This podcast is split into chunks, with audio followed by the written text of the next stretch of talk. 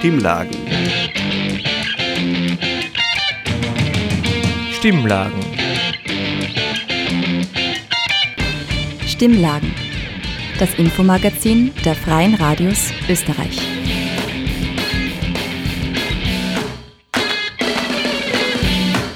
Hallo und herzlich willkommen bei den Stimmlagen, dieses Mal aus der Redaktion des Freien Radios Salzkammergut, sagt Jörg Stöger. Wir bringen ein Interview mit dem Diplomaten und Außenpolitikexperten Wolfgang Petritsch über die politischen Herausforderungen der EU in einer Zeit zunehmend autoritärer Tendenzen. Das Interview ist schon im Dezember aufgezeichnet worden, aber wie ich denke, nach wie vor aktuell. Petritsch war auf Einladung des Europaabgeordneten Hannes Heide bei einer Vortrags- und Diskussionsveranstaltung in Bad Ischl zu Gast. Der ehemalige Pressesprecher von Bruno Kreisky ist als österreichischer Diplomat bei den Vereinten Nationen sowie bei der OECD tätig gewesen und hat auch das Amt des hohen Repräsentanten für Bosnien und Herzegowina begleitet. Was tun mit den ständig zunehmenden autoritären Tendenzen innerhalb und außerhalb der EU? Welche Zukunft hat die Europäische Union und wie soll sie, das heißt, wie sollen die EU-Staaten auf die geänderte Weltlage reagieren? Bräuchte es stärkere Regeln und Gesetze, um europäische demokratische Rechtsstaaten vor dem Abrutschen in autoritäre Systeme zu schützen. Das waren einige der Fragen, die ich Wolfgang Petritsch vor der Veranstaltung gestellt habe. Ich begrüße Wolfgang Petritsch. Vielen Dank, dass Sie sich für das Freiradio Salzkammergut Zeit genommen haben. Hallo, guten Tag, sehr gerne. Die Europäische Union ist ja nicht nur ein äh, Friedensprojekt, es ist auch ein demokratisches Projekt. Trotzdem ähm, sind in letzter Zeit äh, immer stärker auch autoritäre Tendenzen zu beobachten.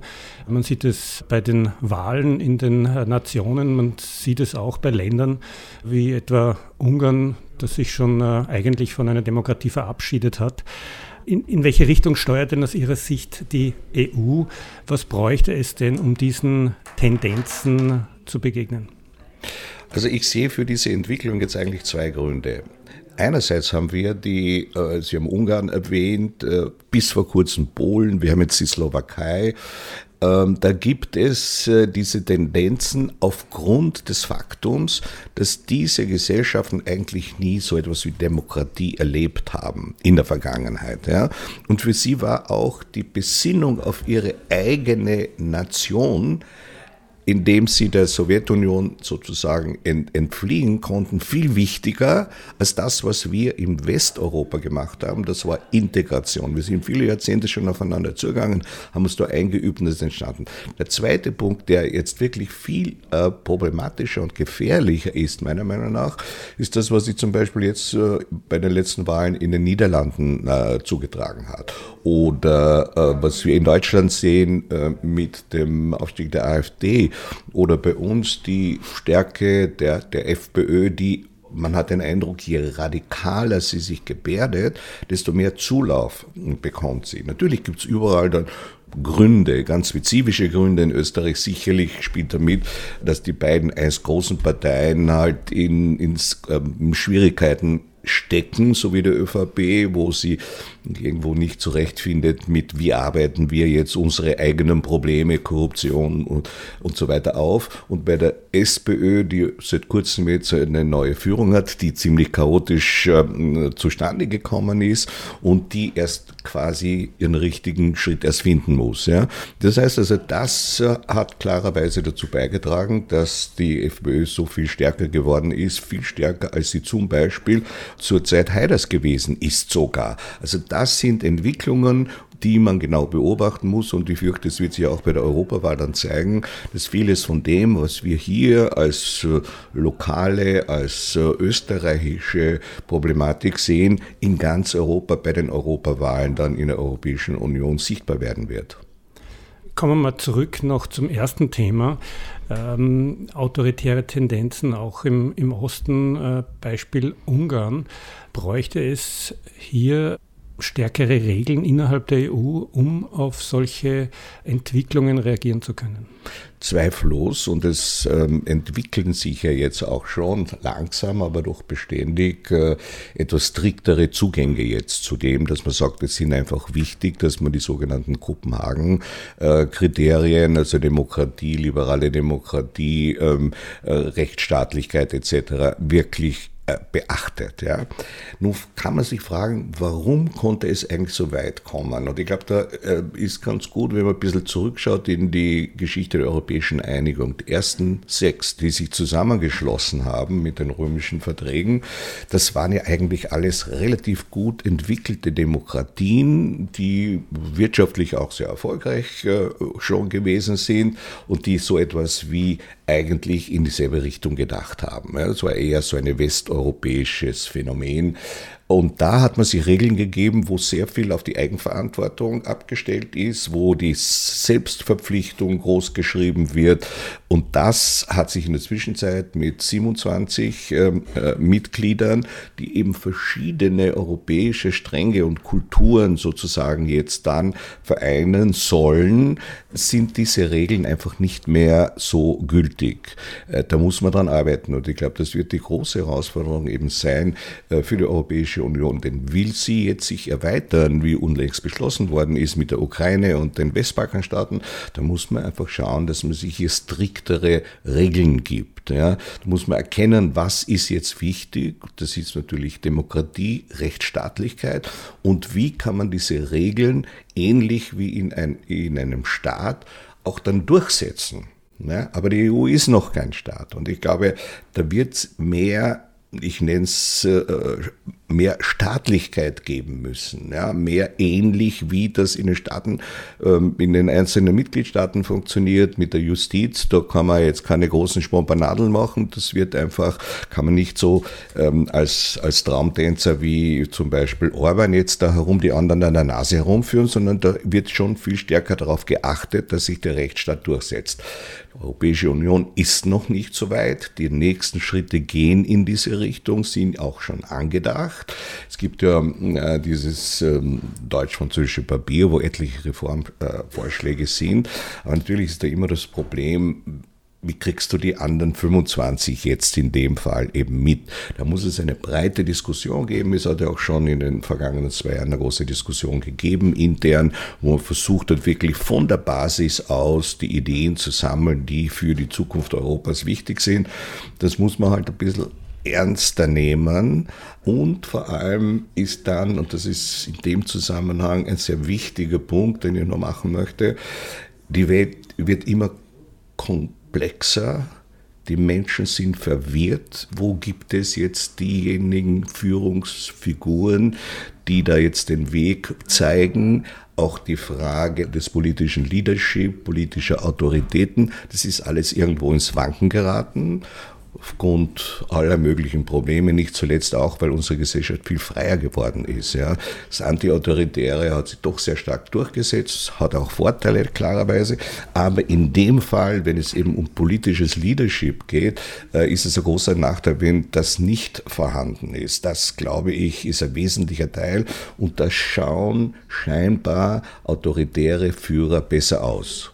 Und diese Verführung des Autoritären, da ist einer, der sagt, wo es lang geht, ja, hat halt eine doch ziemlich große Attraktion, ja, wird sicher nicht äh, ewig anhalten, aber es ist jedenfalls da. Und ich glaube, die Gegenbewegung muss wirklich kommen von liberal-demokratischen Geistern, die wirklich äh, überzeugt sind, dass Demokratie, Selbstbestimmung, Menschenrechte ganz entscheidend sind. Das schafft die Grundlage für einen selbstbestimmten Menschen einerseits und auch die Grundlage letzten Endes für wirtschaftliches Wohlergehen und soziale Absicherung. Die Gefährdung der Demokratie von außen, aber auch von innen, etwa durch äh, den Aufstieg rechtspopulistischer Parteien. Äh, Sie haben es angesprochen, dass ähm, das Autoritäre gerade wahrscheinlich in Zeiten, in schwierigeren Zeiten auch äh, besonders an Attraktivität für manche Menschen zunimmt. etwa das äh, Migrationsthema wird äh, immer wieder auch von rechtspopulistischen Parteien instrumentalisiert, äh, aber hat hier auch die EU, Stichwort Leadership angesprochen, hat hier die EU möglicherweise hier zu wenig an, an aktiver Migrationspolitik betrieben. Zweifellos, nur müssen wir uns dann immer fragen, wer ist denn die EU? Ja? Die EU ist eben kein Staat, wo einer an der Spitze steht, der Präsident, und der hat dann eine große Vollmachten, ist demokratisch legitimiert vor allem äh, und kann damit leichter dann Entscheidungen treffen. Sie, wir erinnern uns alle, der kürzlich verstorbene amerikanische ähm, Außenminister Kissinger hat einmal gesagt, welche Nummer, Telefonnummer wähle ich eigentlich, wenn ich mit Europa reden will. Ja? Das ist immer noch vorhanden. Wir haben eine Kommissionspräsidentin, wir haben einen Ratspräsidenten, ja, natürlich das Parlament und so weiter.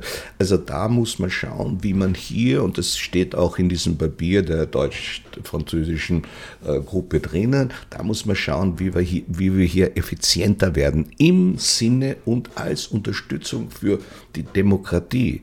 Es scheint irgendwie ein Widerspruch zu sein, wenn man sagt, wir müssen uns ein bisschen stärker organisieren, weil das würde natürlich auch einzelne Freiheitsrechte sozusagen einschränken. Aber da muss der richtige Weg gefunden werden und die Balance zwischen Freiheit und einen gewissen Zwang, eine gewisse Richtung, damit das, was Europäische Union heute darstellt, in Zukunft besser funktioniert.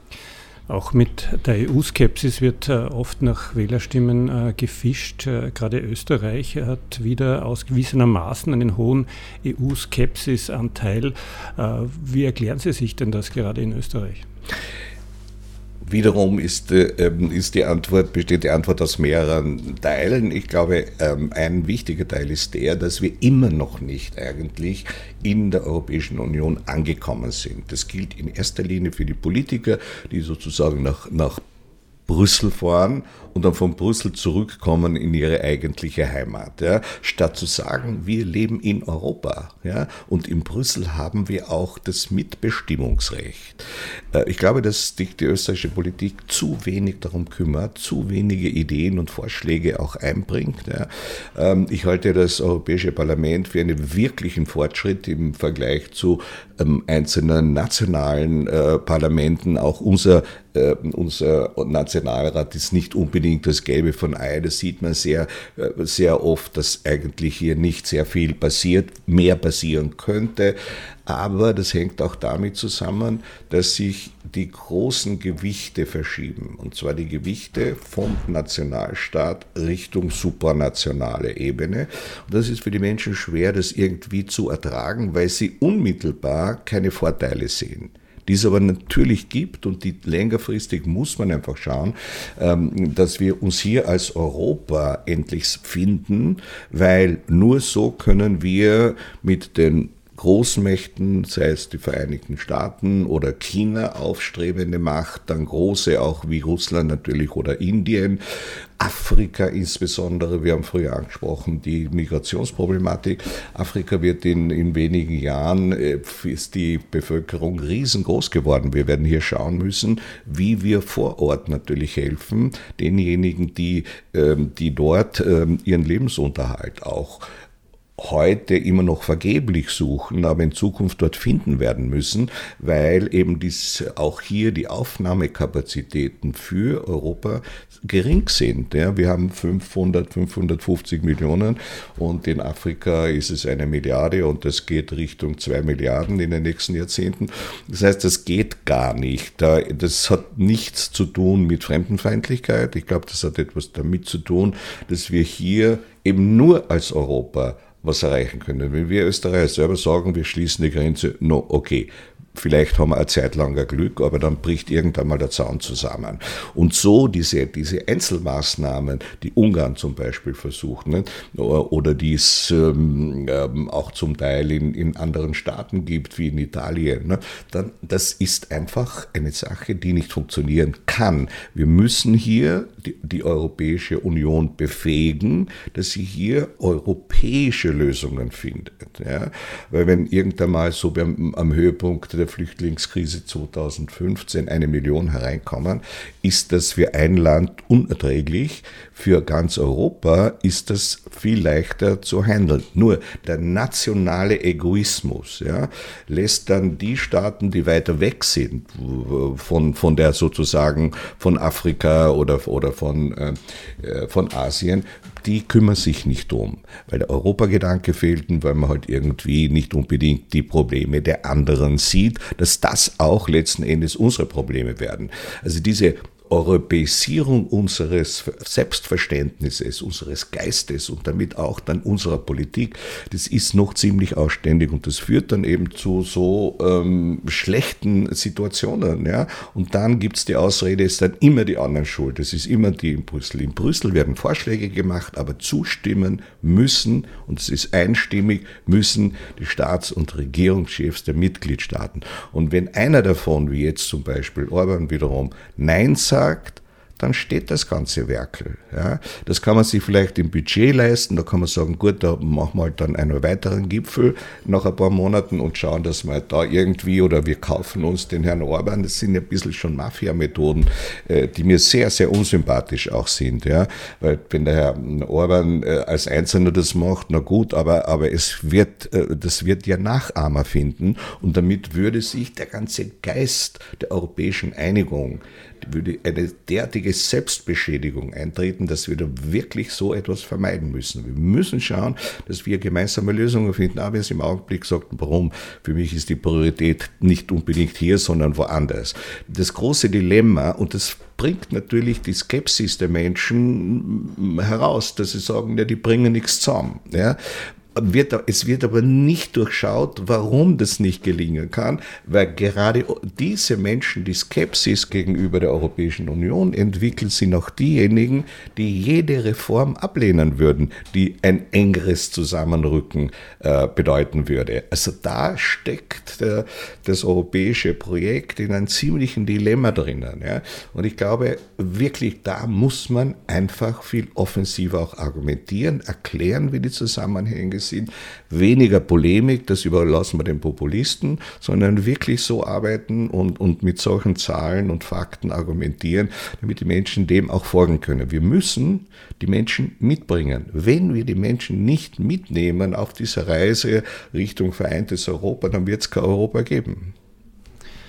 Wolfgang Petritsch, Sie sind profunder Kenner der Verhältnisse am Balkan. Wie beurteilen Sie denn die aktuelle Situation, etwa auch die Gefahr der Eskalation äh, eines Konflikts im Kosovo? Schauen Sie, ähm, ich bin ja wirklich schon jetzt, kann man sagen, einige Jahrzehnte mit dieser Frage sehr eng beschäftigt. Ich habe äh, Ende der 90er Jahre die Friedensverhandlungen auf Kosovo geführt, damals in Paris und in Rambouillet, äh, wo wir viele Wochen wirklich, ein, glaube ich, einen sehr passablen Kompromiss ausgearbeitet haben, der dann leider von Milosevic nicht angenommen worden ist. Die Diplomatie sagt dann, gut, wir haben sozusagen erreicht, das Ende der Fahnenstange und dann kommt der militärische Konflikt, der leider von Milosevic sozusagen her, herbei äh, gesehnt wurde, weil er gedacht hat, die NATO bombardiert ein paar Tage und dann hören sie auf und dann bin ich bin ich sozusagen, habe das überlebt. Umgekehrt hat die NATO auch natürlich die UNO-Mandat äh, diese Sache gemacht hat und das pflanzt sich heute noch fort bis hin zu Putin und, und, und Krim und so weiter, ähm, hat die NATO auch gedacht, ein paar Tage und dann wird er aufgeben. Und das ist nicht passiert. Dadurch ist eine der längsten, der, der längste äh, sozusagen internationale Auseinandersetzung, äh, Konflikt entstanden bisher. Wir haben jetzt leider mit der Ukraine noch längeren. Und das ähm, ist natürlich nicht gut. Es schafft Voraussetzungen, die denkbar schlecht sind. Aber ich glaube schon, dass wir anderes einerseits, und ich war ja dann auch unmittelbar nach dem Kriegsende in Bosnien, ähm, dann der internationale Zivilverwalter dort für den Wiederaufbau zuständig, für die Schaffung äh, von äh, Institutionen, Regierungen. Da hat es ja wirklich nichts gegeben. Ich kann mich erinnern, wenn wir hinkommen, da waren die Grenzen innerhalb Bosniens dichter als nach außen hin. Die Serben sind Richtung Serbien gegangen, die Kroaten Richtung Kroatien. Da musste ich erst eine, eine sozusagen einen Grenzschutz errichten für den Staat Bosnien-Herzegowina, damit er sein eigenes Territorium, der Staat, kontrollieren kann. Regierung hat es keine gegeben, weil eben die, die große Macht bei den, bei den drei Völkern äh, gelegen ist, bei den sogenannten zwei Entitäten und so weiter. Also da ist schon sehr viel gelungen und ich glaube, ich muss auch sagen, im Sicherheitsbereich ist es doch so gewesen, dass wir am Westbalkan jetzt einerseits doch einige Mitglieder wie, äh, der, der NATO haben, wie zum Beispiel Montenegro, natürlich Kroatien ist bereits in der Europäischen Union, Slowenien hat sich ja immer irgendwie raushalten können und ist am weitesten fortgeschritten, aber es gibt immer noch jetzt äh, sechs Staaten aus dem ehemaligen Jugoslawien, die noch nicht dabei sind. Und die hängen jetzt irgendwo drin. Seit 20 Jahren wird versprochen, wir machen was.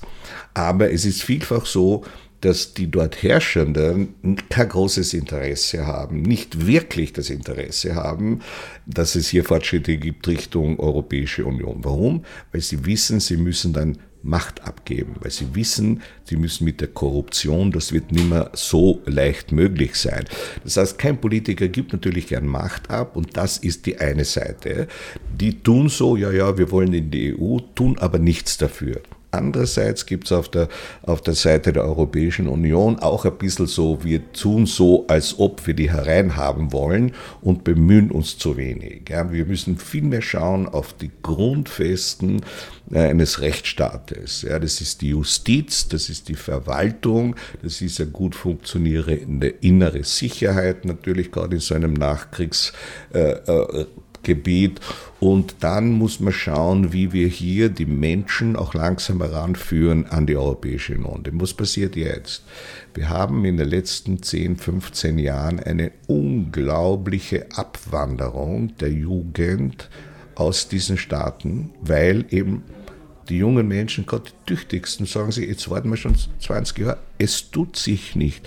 Also statt dass wir sozusagen, wir als Staat in die Europäische Union aufgenommen werden, kommen wir jetzt als Menschen, als Arbeiter halt in die Europäische Union, um dort eben unser Glück zu suchen. Ja? Und das ist eine ziemlich äh, unerträgliche Situation, die sehr belastend auch wirkt auf die ganze Region.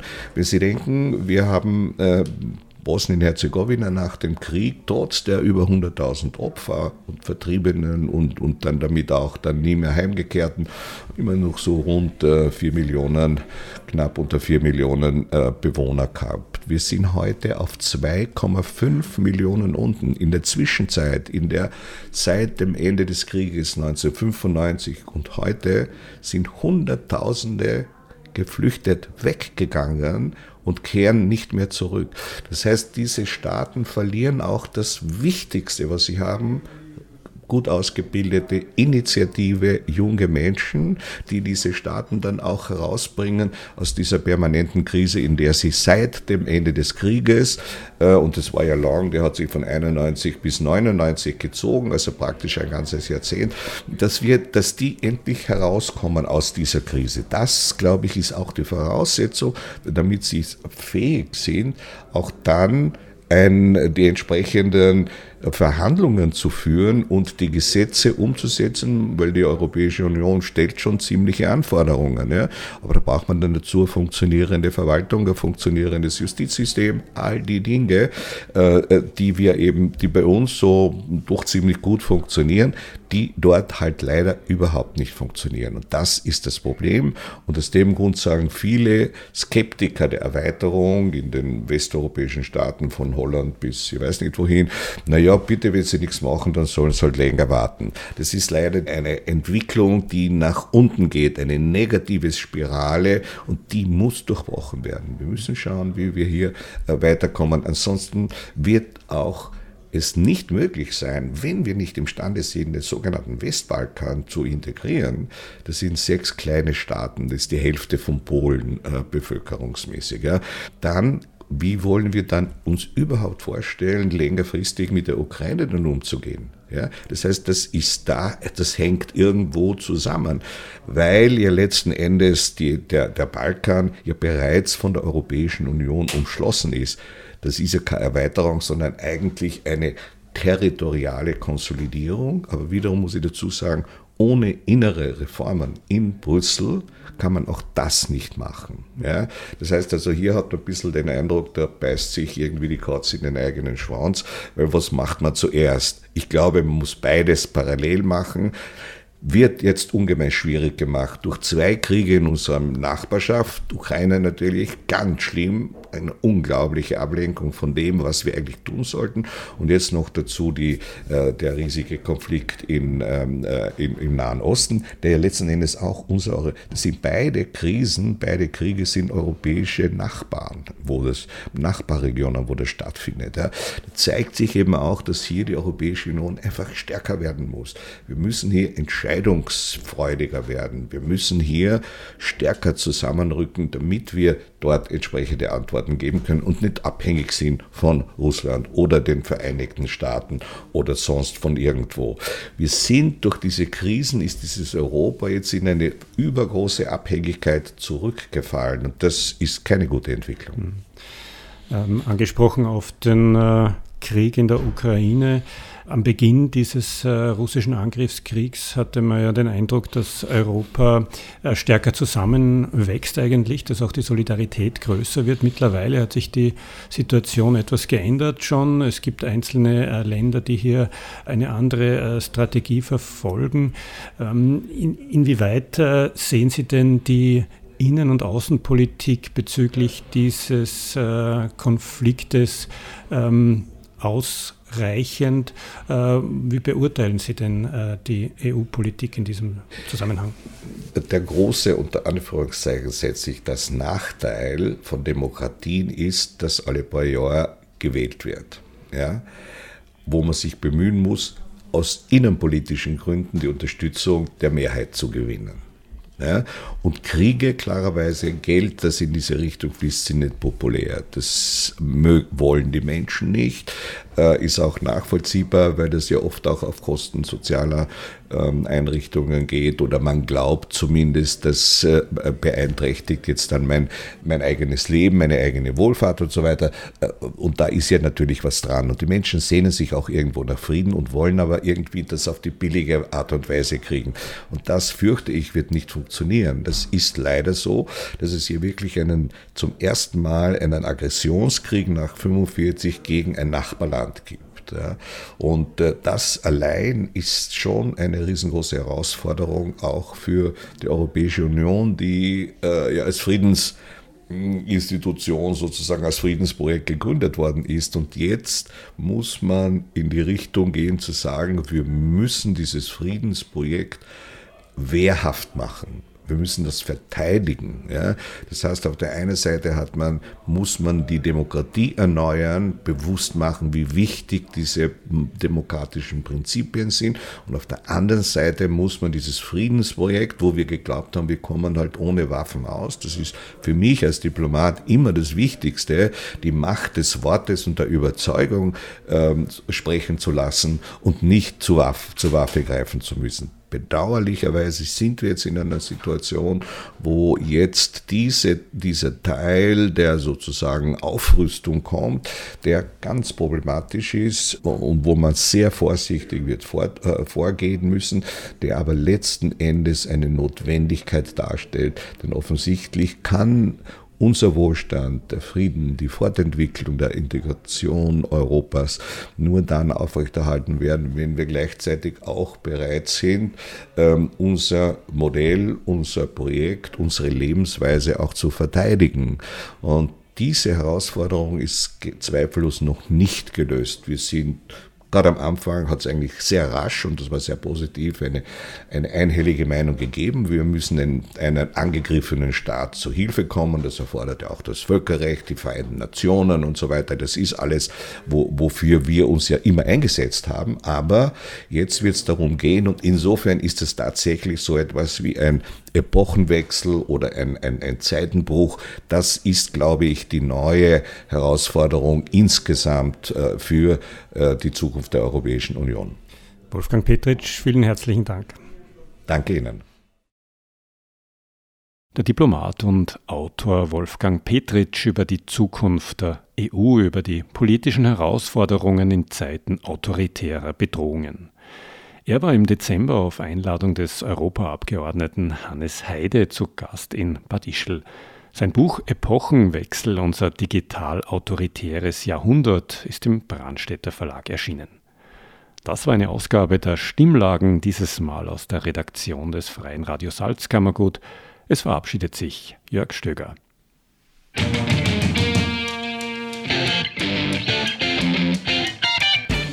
Sie hörten das Magazin Stimmlagen. Das Infomagazin der Freien Radios Österreich.